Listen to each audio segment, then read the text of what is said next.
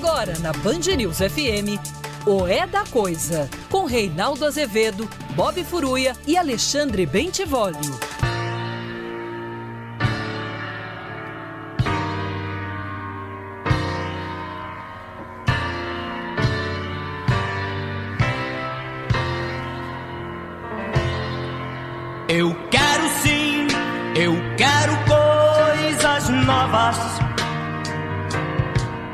Mas o que eu procuro mesmo são mais vidas. Eu grito sim, mas grito meu lirismo. E o meu grito vai sanar minhas feridas. E a música e a mística aplicam sangue novo no meu ser, calam minha dor. E o lúcido, e o válido, e o sólido vão matar você, que evita o seu amor. Por isso eu vou trazer você comigo. Programar o amor em seus computadores. 18 horas e 2 minutos no horário de Brasília. Começou já para todo o Brasil mais uma edição do É da Coisa. Um sujeito quase esquecido na música brasileira e de maneira muito injusta. Chama-se Taiguara. Sim, Taiguara. Taiguara Chalar da Silva. Nascido em 1946, morto em 1996, infelizmente, de câncer. Nascido no Uruguai, filho de brasileiro, o maestro e bandoneonista Ubirajara Silva. E a mãe uruguaia, cantora de tango, Olga Chalá. Né? Taiguara, que teve uma trajetória, vocês vão ver, tem alguns clássicos da música brasileira. Também ele único em muitos aspectos, né? com 12 discos gravados, um deles desaparecido. E atenção, o compositor mais censurado da ditadura. Mais do que qualquer outro. Coloquem aí Chico, quem vocês quiserem. Ninguém foi tão censurado como Taiguara. Com isso, eu não estou fazendo uma avaliação qualitativa da música necessariamente. Ele tem coisas de altíssima qualidade, tem outras que ele fez muito políticas, e nessas horas a arte sempre perde um pouco em benefício da causa. Né? Agora, ele tem coisas de altíssima qualidade. Né? Essa música mesmo, Carne e Osso, é uma bela música que é do disco Viagem de 1970. O Taiguara começou muito cedo na carreira. Né? Ele gravou o primeiro disco, ele tinha 20 anos, entendeu? 19, na verdade. E ele começou como cantor, cantor, instrumentista, ele era multi-instrumentista, principalmente pianista e, e violonista. Né? Então, os quatro primeiros discos dele, Taiguara 1965, é, primeiro tempo 5 a 0 que ele fez com a Claudete Soares, é, 66, Taiguara 68, Taiguara 69, tem poucas músicas dele propriamente. Né? Ele canta outros, porque ele era considerado um excelente cantor, e era mesmo. Né? Ele começa com a sua composição, fazer ele mesmo, o grande compositor de seus discos, a partir do disco Viagem de 1970, das 11, sete são deles. Carne e Osso de 71, nove músicas dele. Taiguara, Piano e Viola, 1972, 12 músicas suas. Né? Canta o Sonho Não Acabou, que é um clássico. Fotografias de 73, 13. E aí ele deixa o país, porque atenção, de 140 músicas que ele apresentou à censura, 68 foram vetadas. Boa noite, Bob Ferruia. Boa, Boa noite, noite Valio Bene. Boa noite. Aí ele faz um primeiro exílio. Né? E no exílio ele grava um disco em inglês.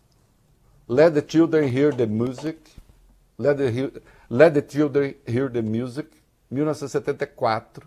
Foi inteiramente censurado. O disco desapareceu. Sumiu. Proibiram. Aí ele grava um outro, de volta ao Brasil em 75, e Mira Tairipi, que palavras tiradas do, do livro Quarupi, do, do Antônio Calado. O disco ficou três dias nas lojas e mandaram recolher. Tudo. Um disco que tem alguns dos maiores músicos participando, é um disco ali com coisa meio épico e tal. Tava ali o Hermeto Pascoal, Wagner Tiso, Toninho Horta, Nivaldo Ornelas, Jacques Morelenbaum. Sumiu!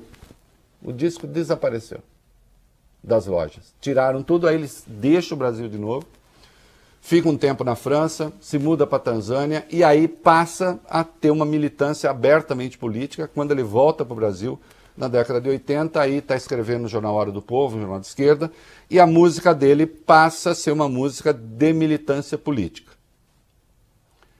E aí perde um pouco da qualidade estética, isso é inegável, porque essas coisas sempre acontecem, né? É, em 1984 tem o disco Canções de Amor e Liberdade, e aí sim ele faz uma música, por exemplo, cantando as glórias do socialismo, Estrela Vermelha, pensando no Brasil, aí ele já próximo de Luiz Carlos Prestes, que é o, um dos mitos né, do Partido Comunista. É, solta aí, Estrela Vermelha. Chão do meu lar, litoral que te vejo azular, cruz de luz que te sinto pesar, brilho queimar que me dóis, cor do sangue que nós não conseguimos derramar.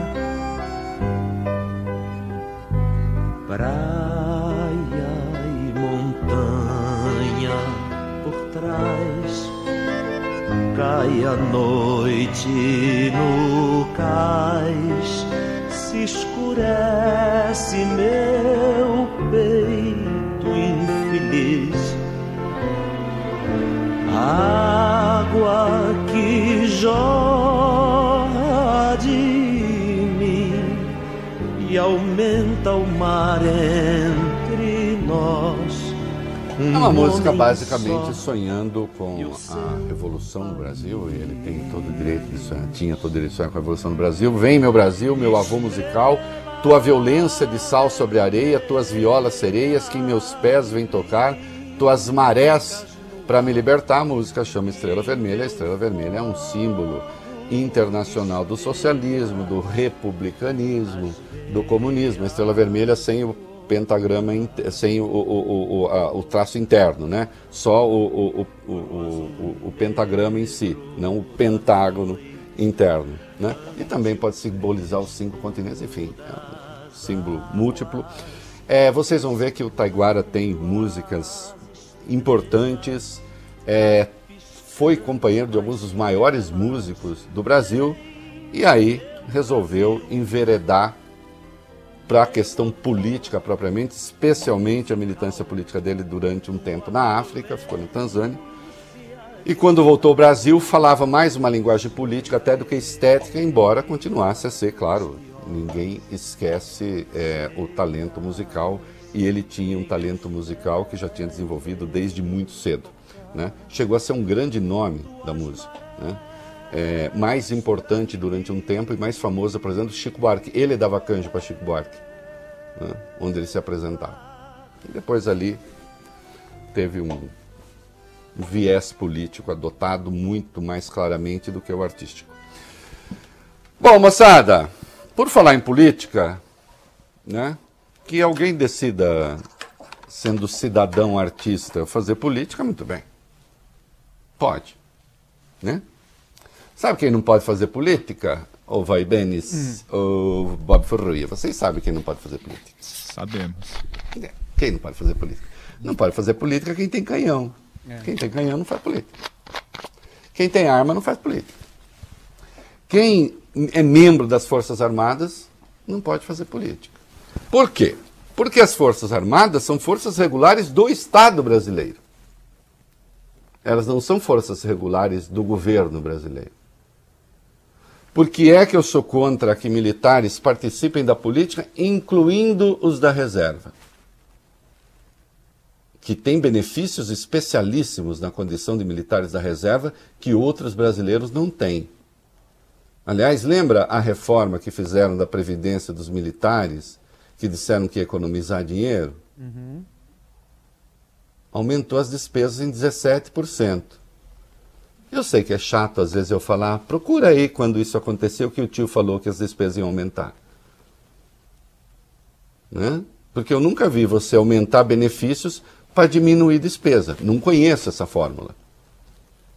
E foi o que na prática aconteceu. É evidente que se você aumenta benefícios, você aumenta despesas.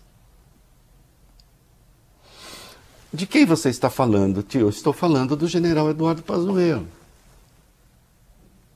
General Eduardo Pazuello, que no domingo participou de mais uma manifestação golpista promovida por Benito Mussolini. Oh, desculpe, por Jair Bolsonaro. Nossa, rei, você se confundiu, né? Não, né? Mas manifestação golpista, Reinaldo, não era só uma manifestação de apreço dos é, é, admiradores de Bolsonaro pelo presidente da República? Não. Não quando o presidente diz, num palanque, vocês são o nosso exército e vocês são mais importantes do que os poderes executivo, judiciário e legislativo. Vocês quem? Não é o povo brasileiro no seu conjunto, que por enquanto, segundo as pesquisas de opinião, inclusive aquelas que o Palácio tem em mãos, isso é uma informação, a popularidade do Bolsonaro está em declínio. Né? E hoje ele não tem o apoio nem de um terço da população brasileira. Aquelas pessoas que estavam ali, ou estavam lá no Rio, não refletem a opinião pública brasileira. Aquilo reflete a irresponsabilidade delas próprias, que estão provocando aquele tipo de aglomeração num momento como esse, em que há sinais, daqui a pouco nós vamos ver o testemunho de um diretor do Einstein, há sinais de uma terceira onda né, do vírus, da Covid-19.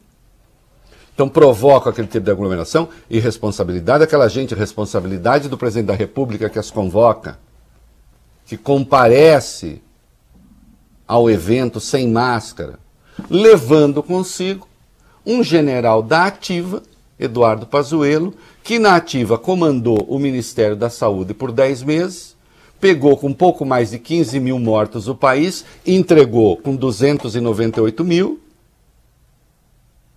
quase 300 mil, já estamos em mais de 450 mil. A política de saúde na prática permanece a mesma. As irresponsabilidades vão ficando cada vez mais evidentes.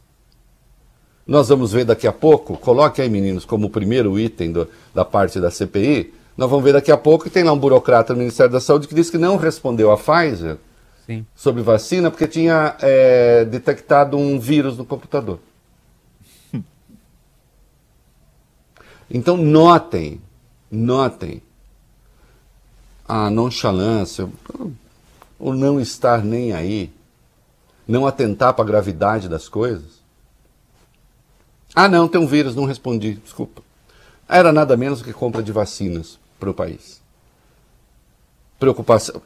Atuação de um burocrata que reflete, eh, reflete a atuação daquele que era seu chefe, general Eduardo Pazuello, que na ativa continuou, fez, é, é, ficou à frente do Ministério da Saúde, o que já é uma aberração,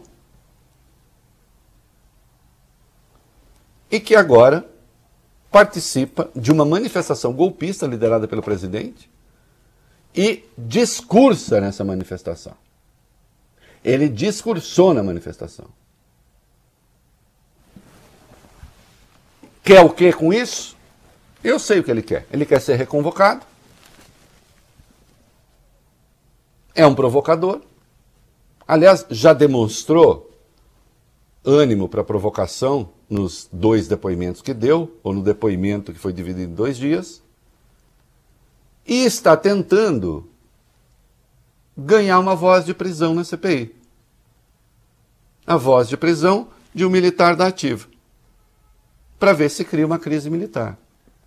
Porque o que eles querem, na verdade, é uma crise militar. O que eles querem, na verdade, é intervenção militar.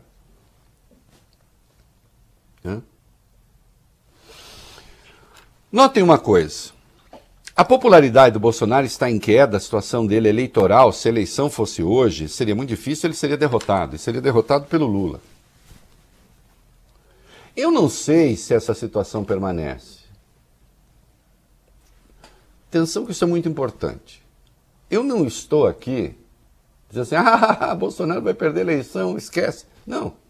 A situação hoje é muito difícil, não sei se continuará muito difícil. O Paulo Guedes já disse que vai jogar dinheiro na mão da população porque é eleição. Eu nunca vi ninguém, aliás, confessar isso tão abertamente. Nós já vamos chegar lá. Então não sei. Agora preste atenção. Se Bolsonaro eventualmente ganha a reeleição, é ainda mais grave. Porque ganhar a reeleição não significa ganhar a governabilidade. Veja o caso da Dilma. Eu não estou comparando os conteúdos antes que petistas fiquem bravos, antes que não sei quem fique. Não, não estou comparando o conteúdo. Só estou dizendo que a Dilma ganhou por uma margem relativamente pequena e 15 dias depois da vitória nas urnas, ela teve é, um veto derrubado na Câmara. E a Câmara que estava se desenhando para ela, com a eleição, era mais hostil do que aquela que estava sendo substituída. E aí a presidente ganhou a reeleição e, junto com a reeleição, ganhou uma crise. Sim, havia fatores, havia Lava Jato, Sempre há fatores, como há fatores agora. O que eu estou dizendo é o seguinte: eu não estou antevendo, ah, Bolsonaro vai perder a eleição. Hoje perderia. Pode ser que não seja assim daqui a um ano e meio. Agora, ganhando não melhora nada, piora. E ganhando não quer dizer que ele vá refrear o ânimo golpista, porque ele é essencialmente golpista. Quando é que os atos em favor do golpe começaram? Não foi em 2019? Logo no primeiro ano de governo? Quem fazia oposição ao Bolsonaro? Organizada. A oposição estava meio boba. Com o vareio que tinha levado nas urnas. Né? Especialmente na eleição do Congresso. O desempenho do, do, do, do Haddad não foi ruim considerando as circunstâncias. Foi feito candidato na última hora, etc., transferência de voto. O desempenho dele eleitoral foi bom. Mas a formação do Congresso foi muito ruim. O desempenho das oposições no, nos estados não foi bom. Então a oposição estava meio abestalhada. O Centrão, como sempre, estava meio ali, tentando, como diria Cazuza, encontrar lugar no vai e vem dos quadris. Sempre. E você tinha um presidente da Câmara que estava empenhado na reforma, pois Bolsonaro liderou em 2019, direto ou indiretamente, cinco ou seis manifestações em favor do golpe. Por quê? Do fechamento do Congresso e do fechamento do, do STF. Sem razão. Porque a alma dele é essencialmente golpista. Já era quando ele era militar da ativa. Ele pensou em praticar atos terroristas contra os próprios militares. Explodir a doutora do Guandu no Rio. Deixou o exército por isso. Para ir fazer pregação golpista como deputado. Então agora, em face até das dificuldades eleitorais presentes, que eu insisto, não sei se se projetam para o futuro, e se não se projetarem pode ser pior para o Brasil, ele promove esse tipo de manifestação. Bom, É, eu não sei se o Lula chama uma manifestação no Nordeste ou mesmo em algumas regiões do país, eu não sei quantos milhares compareceriam. Acho, falou-se ali de coisa 10, 15 mil pessoas, um cálculo acho da prefeitura, entre 10 e 15, muito impreciso, porque entre X e X mais 50%, enfim, é um chute. Mas de qualquer modo não havia pouca gente. Havia muita gente. Hã? Agora, será que a oposição deve agora, as oposições, então fazer atos para contrastar com esse, entrando no campeonato de irresponsabilidade com Bolsonaro para saber quem contamina mais pessoas? Eu entendo que é hora de ter calma, é hora de não fazer isso. Não é? Até porque essas coisas que o Bolsonaro está fazendo não estão sendo positivas para ele. O próprio Planalto sabe disso. Isso é um ato desesperado, que é para tentar criar a impressão de que a população está com ele. Não, a população não está com ele, a esmagadora maioria não está com ele. Os fanáticos estão com ele. E só tem um lado da opinião indo para a rua, um lado não, só tem um nicho de opinião de extremistas indo para a rua. E aí, meus queridos, é, eu publiquei um textinho hoje com algumas imagens, e não adianta eles. Olha o que estão dizendo. Bom, se o presidente não buscasse certas semelhanças, a gente não apontaria certas semelhanças. Uma vez eu lembrei aqui, vocês sabem, aqui no blog, essa coisa do Bolsonaro ficar andando a cavalo em público. Quem gostava de ficar andando a cavalo em público? Benito Mussolini. Para demonstrar a sua virilidade, para demonstrar a sua força.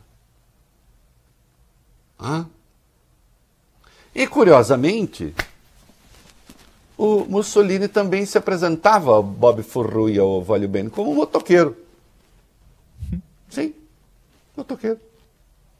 Mussolini, aliás, ele patrocinou. Hoje, vocês estão vendo, quem está acompanhando pela internet, está vendo uma montagem que eu publiquei. Agora, pega a foto inteira também, porque a foto inteira tem o cavalo. Essa daí é a foto que aparece no, na, na home. É, tem uma foto aí, está meio cortada, mas você tem o Mussolini com uma moto Bianchi, modelo 1931, Freccia d'Oro, flecha de ouro. Né? Ele foi uma espécie de patrocinador desta moto, né? E o Motoclube da Itália deu a ele, Vólio Bene, o cartão número um. O motoqueiro número um do país. E a moto também tinha a placa número um. Então, o Bolsonaro tá. Assim. Mussolini andava a cavalo em público, ele anda a cavalo em público. Mussolini andava de moto em público, ele anda de moto em público. Mussolini posava com a moto, ele posa com a moto. Agora, eu peço à aeronáutica que tome cuidado, porque Mussolini também posou supostamente pilotando um avião. Que é o que está na foto ali. Né? Vejo também no meu blog. Não, nada disso é montagem, porque aí quem está acompanhando agora pela internet está vendo a foto inteira. Né? A montagem inteira que eu botei. Corta um pouco, mas não tem problema. Está ali Mussolini, Bolsonaro, Mussolini conduzindo um avião, supostamente. Mussolini sobre o cavalo acenando, Bolsonaro sobre o cavalo acenando. Ele busca essas semelhanças. Assim como Mussolini adorava promover marchas para demonstrar a sua força. Agora, eu hoje fiz uma brincadeira é, no blog, uma brincadeira sinistra, porque remete a fatos terríveis. Né? É, e até pedi para o André Mendonça, viu, Valeu Bem, não procurar me, me, processar pela Lei de Segurança Nacional, né? Nem uhum. o Anderson Torres, o ministro da Justiça. Porque esse negócio, Valeu Beni e, e, Bob Furruia, de se colar muito a biografia de, de, de Mussolini, é, pode terminar mal, né? É. Mussolini terminou muito mal. Terminou pendurado pelos pés numa praça em Milão. Com o corpo sendo vilipendiado. Então não termina bem. E olhe que se, se havia alguém que gerava adoração de uma parcela da população, e durante um tempo, de parcela considerável da Itália, talvez da maioria, era este senhor. Não, não acho que haja espaço. Quem acha que há espaço para golpe, para violência, pelo visto, é Bolsonaro, são Bolsonaro e sua turma. Eu não acho. Eu só estou chamando atenção para o reverso da fortuna. Não é? E para a violência institucional praticada por um presidente da República que ignora a existência de mais de 450 mil mortos, que ignora o risco de uma terceira onda, que ignora todos os protocolos que o Ministério da Saúde, nós vamos ver daqui a pouco, diz para o mundo que está seguindo, que leva a uma manifestação golpista um general da ativa que está sendo investigado pela Justiça Federal, depois na CPI que mentiu de forma flagrante e desavergonhada, e que ao participar desse ato, evidentemente está provocando a CPI, está querendo ser chamado de novo. E quem tem esse ânimo para provocação é capaz de chegar lá e fazer qualquer coisa. São pessoas que apostam no confronto. Né? E que dadas as circunstâncias de que seus opositores não estão indo às ruas, então resolve se colocar como monopolistas da opinião pública. Não são. E na minha avaliação, os oposicionistas não devem ceder à provocação barata, que é fazer manifestação para competir com essa de Bolsonaro. Não é hora de fazer isso. Porque as pesquisas de opinião refletem, e insisto, o Palácio também as tem, que esse tipo de comportamento não está sendo bem visto pela população. Hã? Agora, é uma irresponsabilidade? É compatível com aquilo que Bolsonaro é? Compatível com aquilo que Bolsonaro é. E a desinstitucionalização é funda. Vocês imaginem que Alexandre Ramagem, diretor-geral da ABIN, participou do evento e o chamou de memorável. É, como é que eu explico isso para vocês? Seria como o chefe da CIA participar de um ato em favor do Trump. Hum? É isso. Vocês imaginam o chefe da CIA participando de uma coisa como essa? Porque a ABIN é o nosso serviço de inteligência. Estava lá.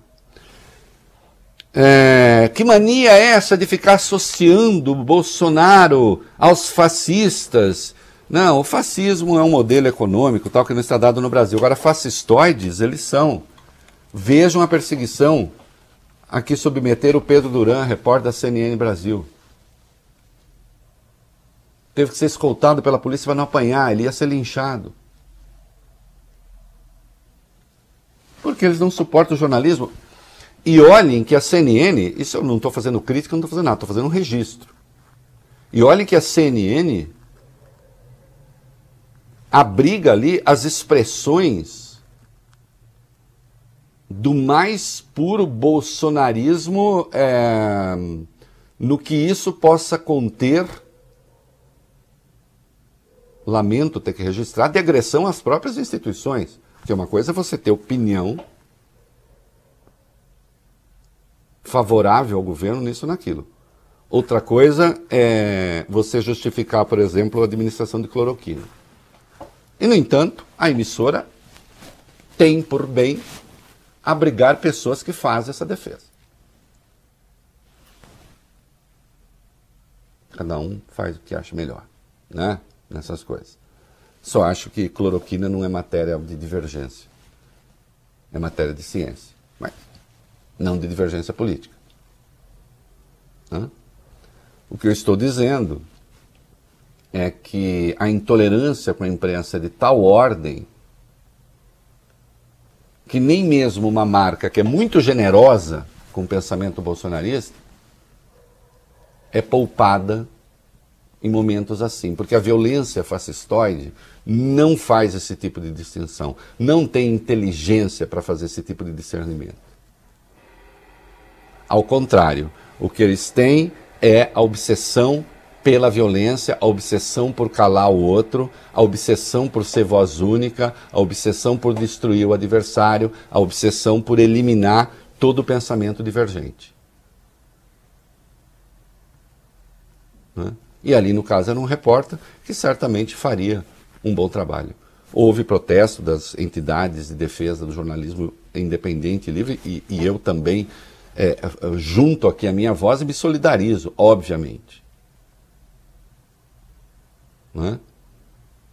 São quase 500 atos de agressão à imprensa desde que o Bolsonaro chegou ao poder. Nunca a imprensa foi tão perseguida. Né? E aí alguns deles dizem assim, é lamentável, mas também essa imprensa, de tanto que ela distorce, as pessoas acabam fazendo isso. Ou seja, justificadores da violência.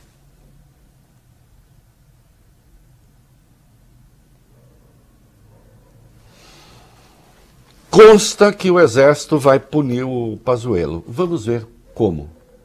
Este senhor tem de ser primeiro punido e mandado imediatamente para a reserva. Onde vai, né, general? É, receber uma pensão ali, salário pleno, não é isso? Sem nenhuma redução. E ainda depois disso, se o senhor quiser, o senhor pode trabalhar, né? Para algum ente público, se alguém chamar, e terá direito ao teto dobrado. Não é isso? Atenção, senhores militares. Há uma degradação do apreço que a população tem pelos militares flagrante. E lembre-se que a história não está contada ainda. Ela está sendo feita. Quando chegar ao fim, o flagelo da doença, que veio para ficar com vacinações periódicas, mas nós teremos certamente a volta a uma quase normalidade, nós então contaremos os mortos.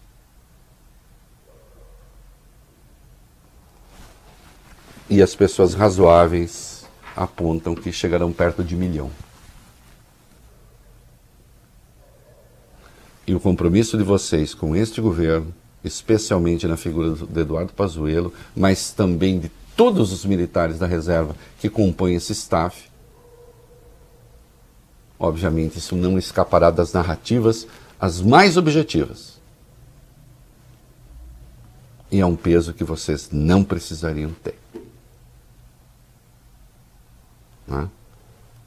Será, obviamente, o maior morticínio da história do Brasil em período tão curto e um dos maiores do mundo, como nós sabemos.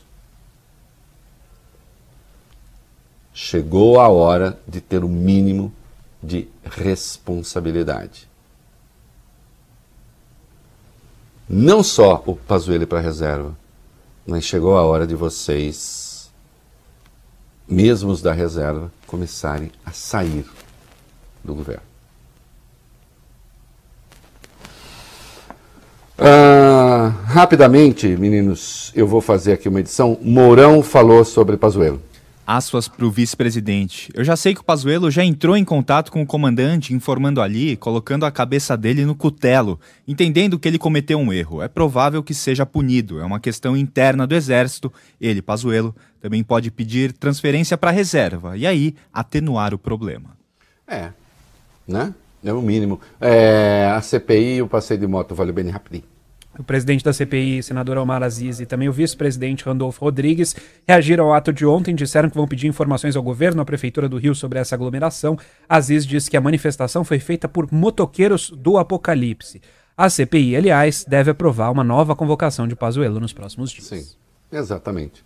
E o Renan, evidentemente, se manifestou. O ministro vai ao Maranhão levar testes de Covid, enquanto o presidente, que já tinha aglomerado maranhense, espalha vírus no Rio com um pazuelo, um mentiroso assumido.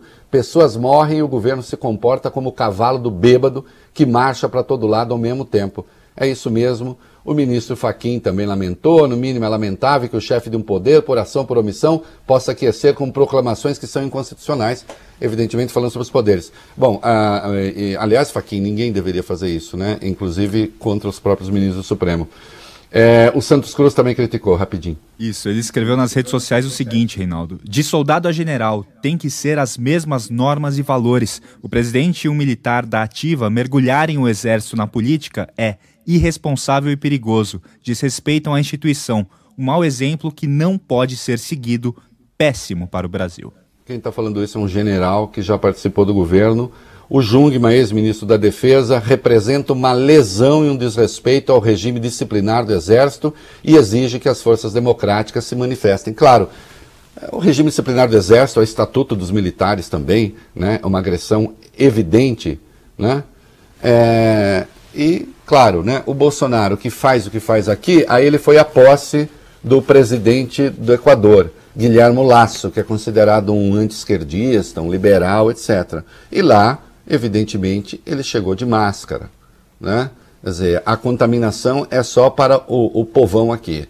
Né? Lá ele chegou de máscara, porque inclusive tem regras para isso que envolve envolvem outros chefes de Estado.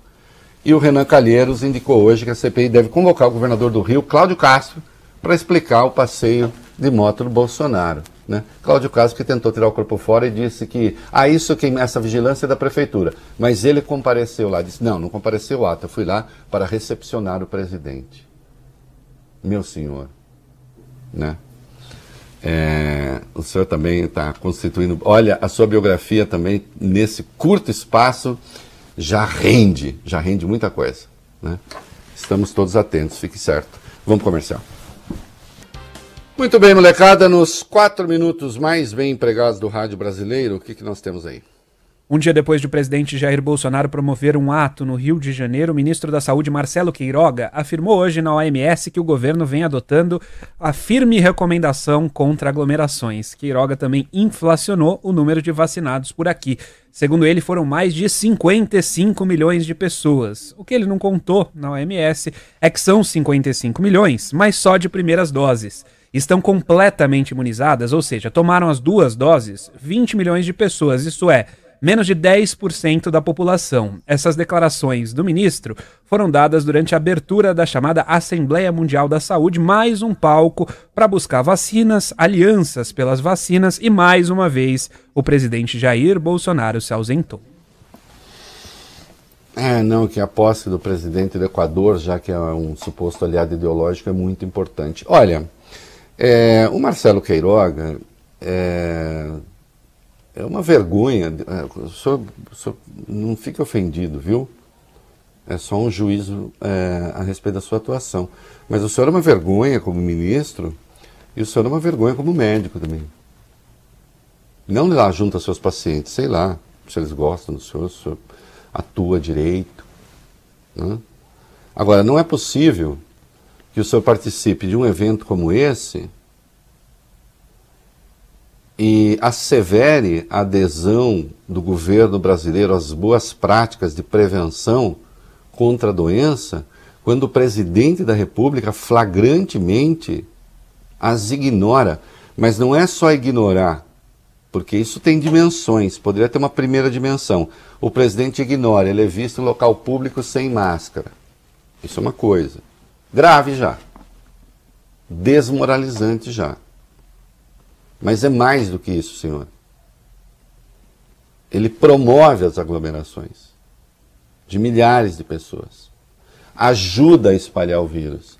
Ajuda a espalhar a doença. Ignora os alertas científicos. Aliás, alertas científicos que o senhor não está fazendo também.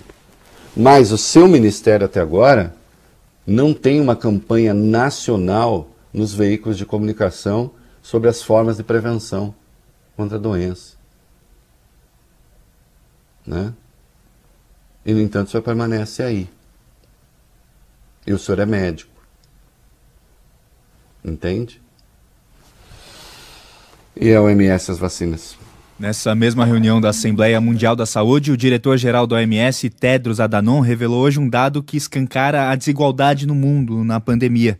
De todas as vacinas, de todas as doses de vacinas contra a Covid aplicadas até agora, Reinaldo, 75% estão concentradas em apenas 10 países. Segundo o diretor Aspas, a questão da distribuição é escandalosa e perpetua a pandemia. Não há uma forma diplomática de dizer isso. Hoje, um pequeno grupo de países controla o destino do mundo. E pode, ir- pode ir até o fim, Bob, vamos lá. E na esperança de reverter essa situação de desigualdade, a OMS lançou hoje a meta de ter 10% da população mundial vacinada até o mês de setembro. Até dezembro, o objetivo é que essa taxa suba para 30%. Olha, é, evidentemente a desigualdade que há na vacina é a desigualdade que há no resto, né? Não seria diferente com a vacina. Agora, é claro que há que se fazer uma pressão para que, especialmente os países que concentram muito mais doses do que é, a população, né, é, façam então a distribuição, a venda desse material, enfim, né, que colaborem com o resto do mundo. A pressão, obviamente, é justa e correta. E tem aí um, algo sobre Sputnik, vai. Sim, um estudo da Universidade de Córdoba, na Argentina, afirmando que a Sputnik V é eficaz contra a variante brasileira do coronavírus. Segundo essa pesquisa, 85,5% dos imunizados adquiriram anticorpos contra a chamada P1 14 dias depois de terem tomado a primeira dose. Taxa de eficácia melhora até 42 dias após a aplicação da segunda dose. Bom, evidentemente nós temos aí a questão que aí envolve a Anvisa e a Sputnik, que ainda está por ser resolvida. Né? Não pode ficar no estágio que está. Certo? É isso aí.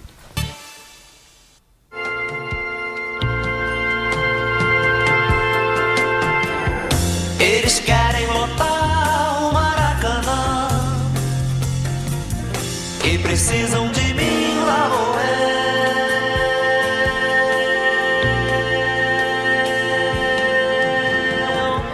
Eles querem lotar o Maracanã e precisam de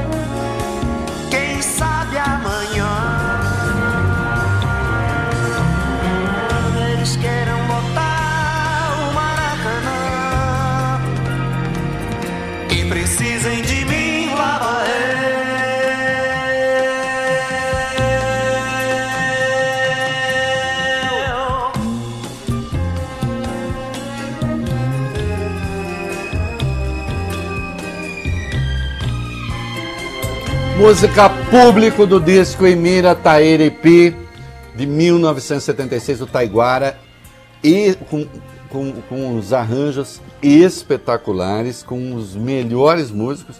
O disco que ficou 72 horas nas lojas e a ditadura mandou recolher. E não se deu conta que o Taiguara botou as letras em nome da mulher dele, inicialmente. Que apareceu o nome dele já era censurado. Mas eles perceberam logo o truque, censuraram o disco.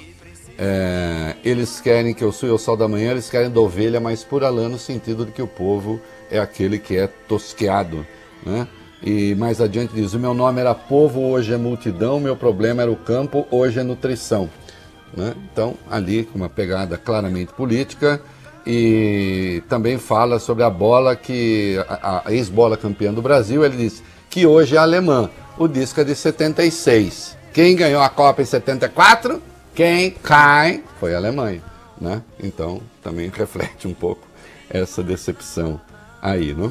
Ah, e vamos encerrar com uma música aí do Taiguara que tem uma pegada política, mas é outra coisa ali do, dos grandes sucessos que ele fez, vocês vão ver. Quero mandar um abraço muito especial, um beijo para o casal Salvador e Meire, é, que são pai, ele pai e ela madrasta de uma amiga, é, que me falou é, que eles acompanham o programa, especialmente Salvador. Né? É, se não vê na hora, depois é, vê no dia seguinte, enfim, vê, acompanha pelo YouTube, e aí ele fez uma observação que eu adorei. Eu adorei, eu vou até transformar. Anote aí para ser um dos nossos memes, aí, umas nossas palavras de ordem, né? Que ele diz que quando ele acorda, às vezes perde o sono tal, ele evita recorrer a celular, a tablet, não sei o quê, ou então ouvir o meu programa, embora às vezes ele fique com vontade do nosso programa. Porque aí, meninos, ele disse o seguinte, ele falou que aí eu perderia o sono, né, se eu fizesse isso. Ele disse, porque o Reinaldo é para acordar, nunca para dormir. Salvador, beijo para o Salvador, para a Meire. Adorei. E é isso. Doravante. Reinaldo é para acordar, nunca para dormir. Reinaldo não é bom de cama, porque é para acordar, não é para dormir. eu sou bom de cama aí, eu sei, tem cara. É, olha aqui. É, O que, que nós temos aí? Paulo Guedes, Reinaldo, ministro da Oh! Economia, oh, tá otimista. Novidade. Deu entrevista para o jornal Folha de São Paulo. Aí ele voltou a falar em crescimento em V, afirmou que o governo surpreendeu positivamente no primeiro e no segundo anos e disse que a população quer as reformas administrativa e tributária. E aí ele anunciou o seguinte, Reinaldo. Agora vem a eleição? Tá ouvindo, Roncaba? Tô, tô ouvindo, sim. Aí ele falou o seguinte: agora vem a eleição, vamos pro ataque. E o que, que é ir pro ataque do Guedes? Vamos lá porque ele disse, aspas, pro ministro da Economia. O presidente não quer tirar do pobre para dar ao paupérrimo, de acordo. Então vamos devolver as estatais ao povo brasileiro. Não é assim, não, tem que ser no tom, Bob. O presidente não quer ter, o presidente não quer tirar do papo da papel? De acordo. Então agora vamos fazer o quê? Que é aquela coisa que ele vai fazendo aqui o bracinho. Com a mãozinha, né? O menino né? tá agitando o bracinho. Aí ele tá, fica agitando o bracinho, que nem um tiranossauro rex. Assim. Só que ele é mais pequenininho, né? Que nem um pinguim, vai. Aí fica... É, vai.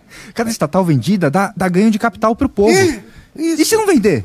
Pega um pedaço dos dividendos e coloca para eles. Isso. Cria um fundo de distribuição de riqueza, capitalismo popular. Isso. Isso está formulado e pronto. Isso. Nós jogamos na defesa nos primeiros três anos, controlando despesas. Agora vem a eleição, nós vamos pro ataque. Vai ter Bolsa Família melhorado. BIP, que é o bônus de inclusão produtiva. O BIC, que é o bônus de incentivo à qualificação. Vai ter uma porção de coisa boa para vocês baterem palma. Tudo certinho, feito com seriedade, sem fura-teto, sem confusão. Tô tomando bup? Ô. Depois vocês veem o que é bup. Tô tomando bup, Paulo Guedes. Tá todo animadinho. É, bic, o bic, o bup, bip, o buc, buc. É, bom, primeiro, olha, pareceu que houve algum desarranjo nesse tempo, menino, tudo errado. Não teve, tá tudo ótimo. Né? Acreditem no nosso pinguim, tá tudo excelente. É, tudo foi pensado, planejado. E agora vem Agora, atenção, agora falando sério, é que ah, não dá muita vontade de falar sério. Vocês veem que ele anunciou ali, ele disse, nós vamos para ataque. Aí ele está dizendo com todas as letras que as estatais, se eles conseguirem, serão usadas como moeda eleitoral. Ele confessou. Então atenção. Quando chegar um programa de privatização no Congresso para privatizar essa ou aquela empresa, saibam. O Paulo Guedes já disse que é para financiar a tentativa de reeleição do Bolsonaro. A, a- a oposição não vai ter direito a uma parcela? Então vem cá, a primeira privatização que foi promovida nem é aquela que eventualmente será quando as ações forem para a bolsa, quando tiver o leilão, tal. não, não é isso.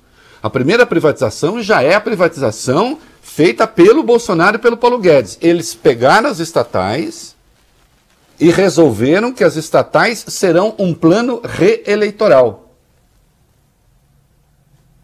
Isso está sendo confessado pelo ministro. Ele tem de ser chamado ao Congresso para se explicar.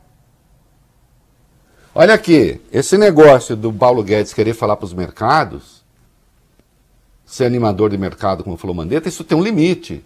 Não é aceitável que o ministro da Economia pegue uma questão, e eu já disse que eu sou favorável a, algumas privatizações. Agora, ele está falando que a privatização é um plano reeleitoral, pura e simplesmente. Quer pegar então dinheiro e vamos injetar no. Vamos dar povo. O próximo presidente vende o quê?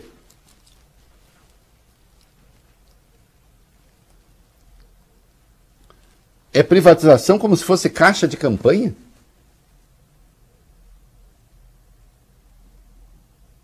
É isso? É estupefaciente que o ministro faça essa confissão. Mas ele é o Paulo Guedes, ele vai falando, ele não tem, entendeu? Não está nem aí. Não? E disse, e, e, tem uma coisa, você sabe que eles mandaram um documento para a CPI, o Paulo Guedes, Ministério da Economia, dizendo que de fato é, Bob e, e, e Vale Benez não tinham feito provisão hum. de recursos para uma segunda onda. Eles não pensaram nisso. Aí sabe o que eu disse, Paulo Guedes? O Mandetta não advertiu a gente. É. Mas o Mandetta saiu em abril do ano passado. Não estava nem claro o tamanho da primeira onda.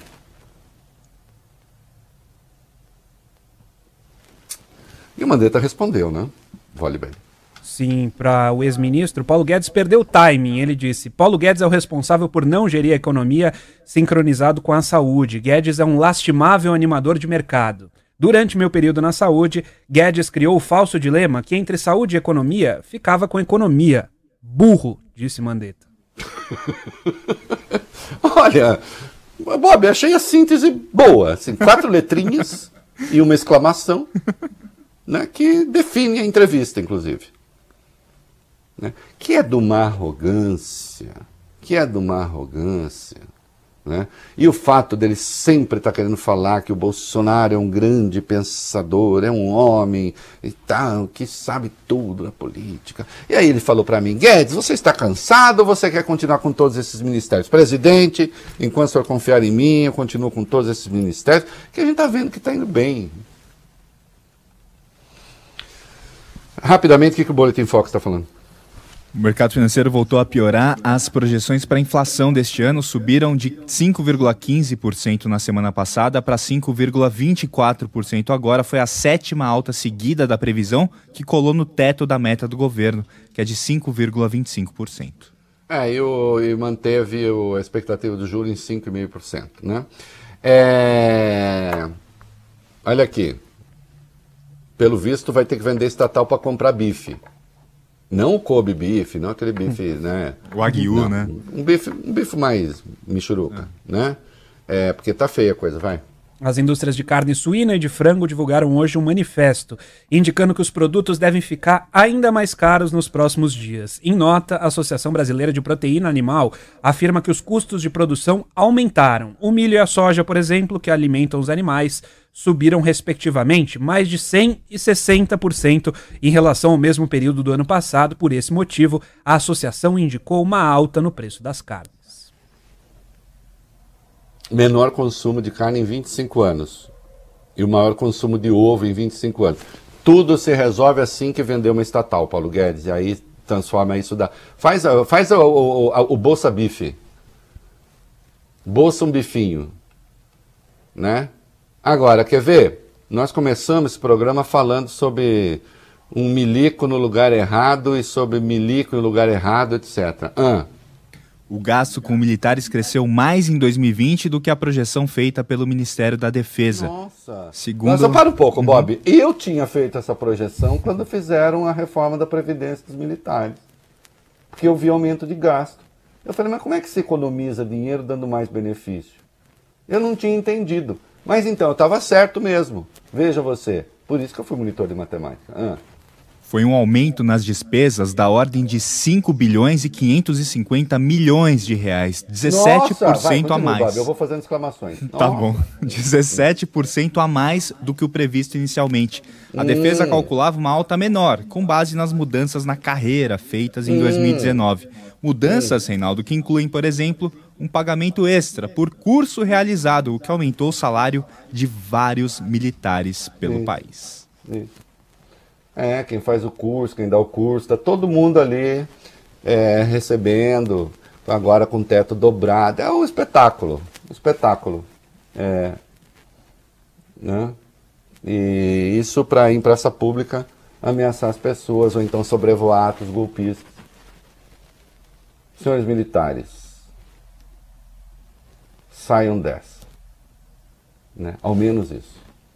Saiam dessa. Vocês já representam, veja o conjunto dos brasileiros, vocês já representam um grupo bastante privilegiado. Né? E tem o maior déficit da Previdência hoje. Vocês sabem disso. Então está na hora de cair fora do governo. Né? Em busca da respeitabilidade perdida. Em boa parte perdida. Ainda tem, mas bastante perdida. Né? Isso aqui não é nada que deva deixar as pessoas orgulhosas. É isso aí, Valibene, vamos começar. Venha para a Band Play você também. É... O que, que nós temos aí? Vai lá. O presidente do Sindicato dos Hospitais Privados reforçou o alerta para uma terceira onda da Covid e disse que, se nada for feito, podemos repetir o cenário do mês de abril com falta de UTI e falta de insumos. Em entrevista ao jornal o Globo, Francisco Roberto Balestrin de Andrade diz que, se as autoridades não se prepararem, o sistema entra no vermelho de novo em duas, entre duas e três semanas. Ele explicou como ele fez essa conta.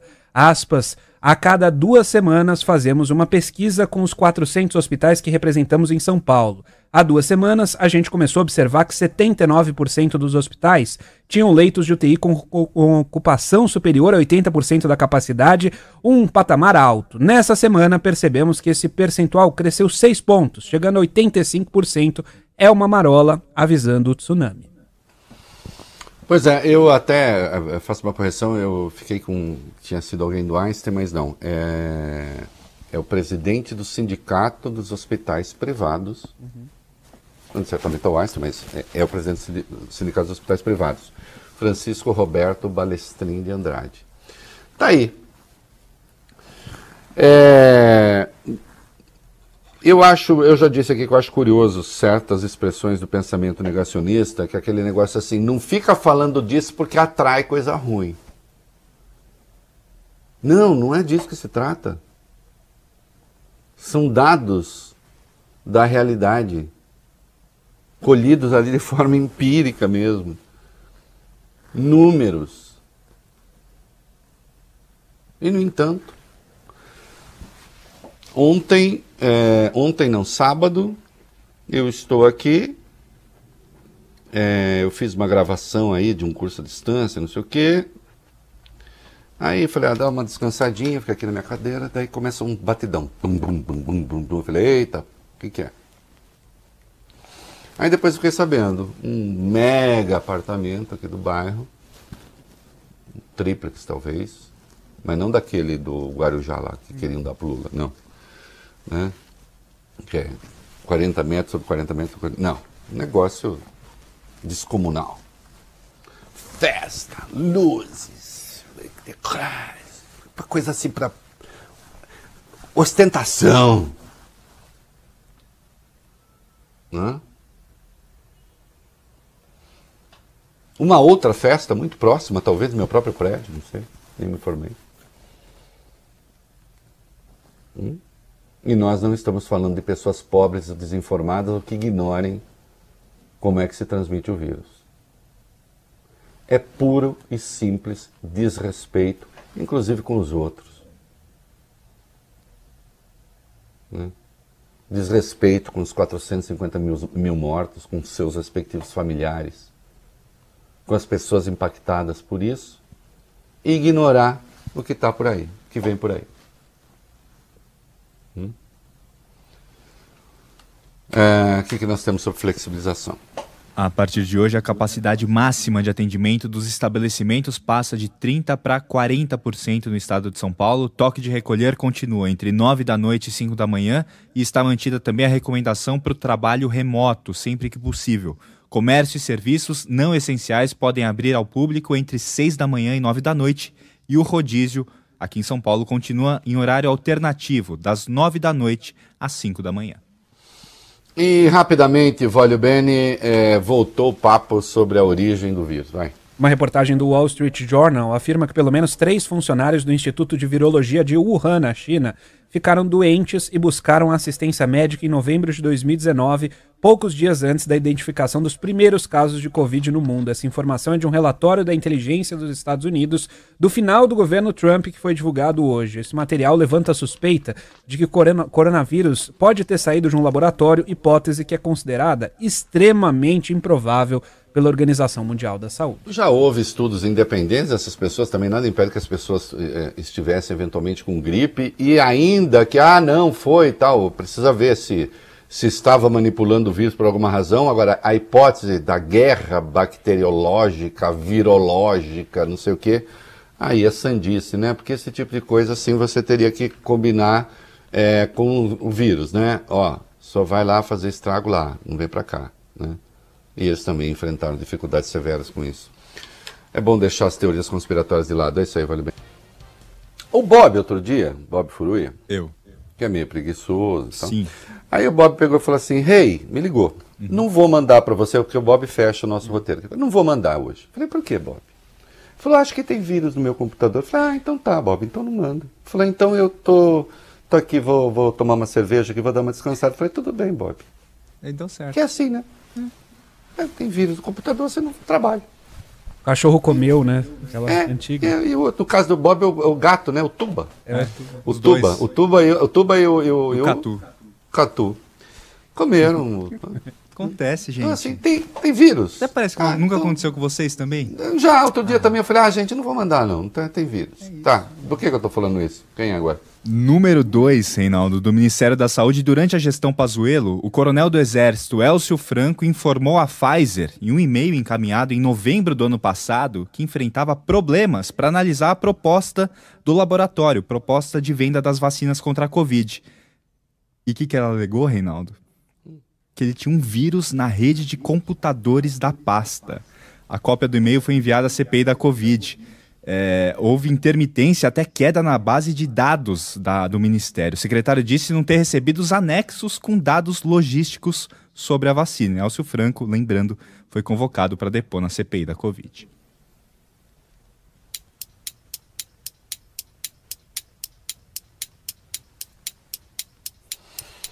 Querem que eu diga o quê? Né?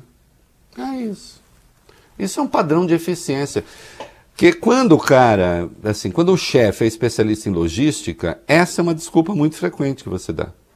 Ah, eu não consegui ler direito, estava com vírus aqui, então, então não vou nada. Mais de 450 mil mortos. Né? Só 20 milhões de vacinados com as duas doses. O que mais? Começou uma nova semana e a gente continua desmentindo as declarações do ex-ministro Pazuello à CPI. O portal UOL teve acesso a documentos encaminhados pelo Ministério da Defesa para a comissão. Na semana passada, Pazuello minimizou a produção de cloroquina pelo Exército, disse que os soldados fazem isso todos os anos, o tempo todo, e que o medicamento seria usado todo no combate à malária. Só que esse documento da defesa desmente as informações de Pazuello. Primeiro, confirma que houve um pedido para aumentar a fabricação dos comprimidos e, além disso, o documento mostra que a cloroquina seria usada no tratamento da Covid-19, não da malária. E o próprio Ernesto Araújo, o nerd lá, foi lá e não disse com aquela cara que o presidente pediu para ele intervenção junto a outros países para trazer cloroquina? Cloroquina que foi dada aos indígenas. Olha o Tribunal Penal Internacional. Vai, Bob. O Ministério da Saúde encaminhou pelo menos 265 mil comprimidos de cloroquina, azitromicina e ivermectina às tribos em cinco estados, Reinaldo. Parte desses medicamentos foi comprada diretamente pelos chamados Distritos Sanitários Especiais Indígenas, vinculados à pasta, ao Ministério da, da Saúde. O governo argumenta que os remédios foram distribuídos para uso de acordo com a bula, mas documentos internos dos órgãos negam essa versão. Notas de empenho referentes a compras de azitromicina, por exemplo, em Alto Purus, no Acre e Cuiabá, registram que o medicamento foi adquirido exatamente para combater a Covid-19.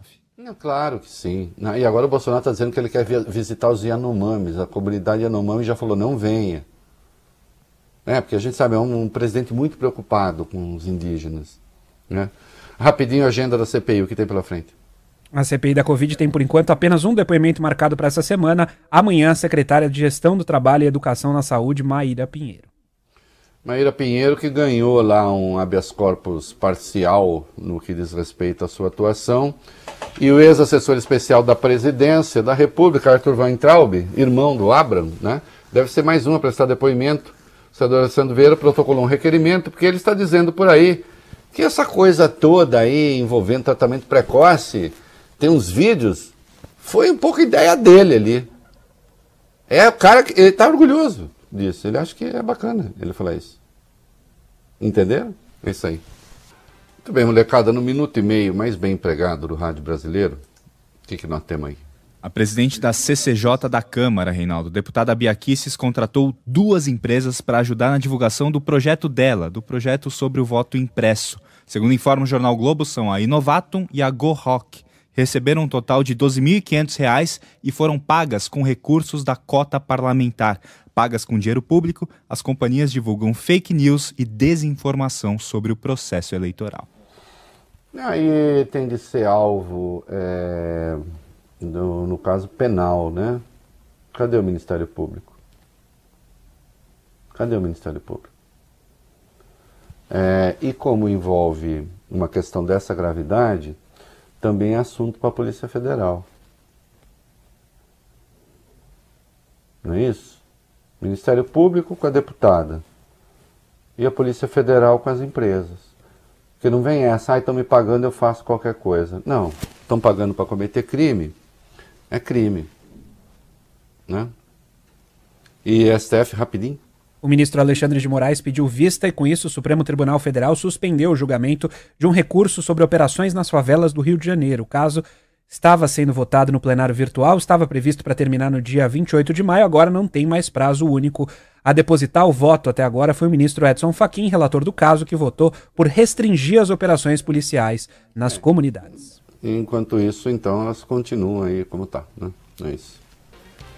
No álbum Hoje, de 1969, é, está a música Hoje, do Taiguara, belíssima música que já reflete bastante de um clima de desalento ali no pós-AI-5, especialmente sendo ele né, uma pessoa bastante politizada, bastante preocupada com essa questão e que teve de sair do Brasil duas vezes em razão disso. É claro que a música tem uma pegada que também é política, mas também é existencial. É isso aí. Toca hoje aí, Vale Bene.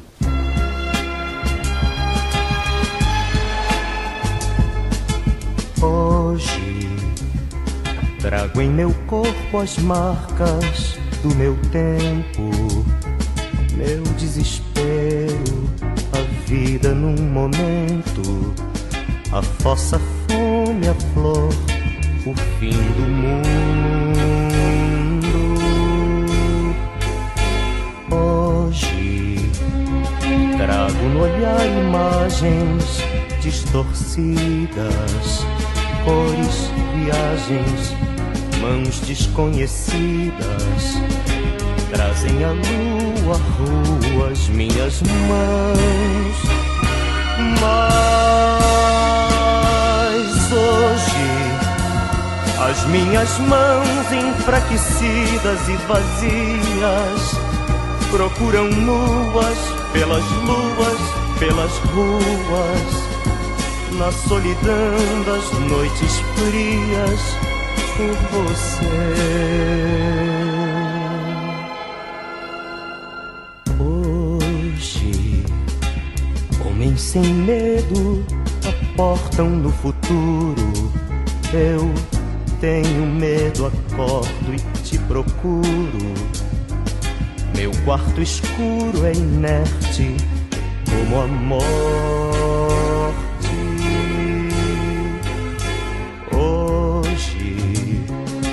Homens de aço esperam da ciência. Eu desespero e abraço a tua ausência. Que é o que me resta vivo em minha sorte.